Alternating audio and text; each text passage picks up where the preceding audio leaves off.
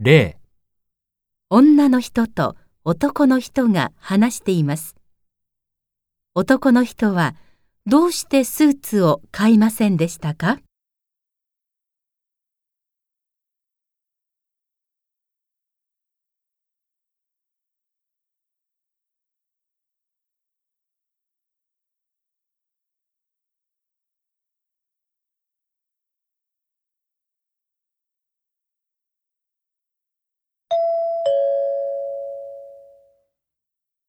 どうだった？バーゲンセール。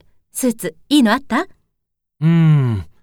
ワイシャツは2枚買ったんだけど、スーツは気に入ったのなかったの？うん。いいのがあったんだけど、売り切れちゃって。すぐ買わなかったんだ。そうなんだよ。もっといいのがあるかと思って探していたら、他の人が買ったみたいで。もう、バーゲンなんだから、早く買わなきゃダメだよ。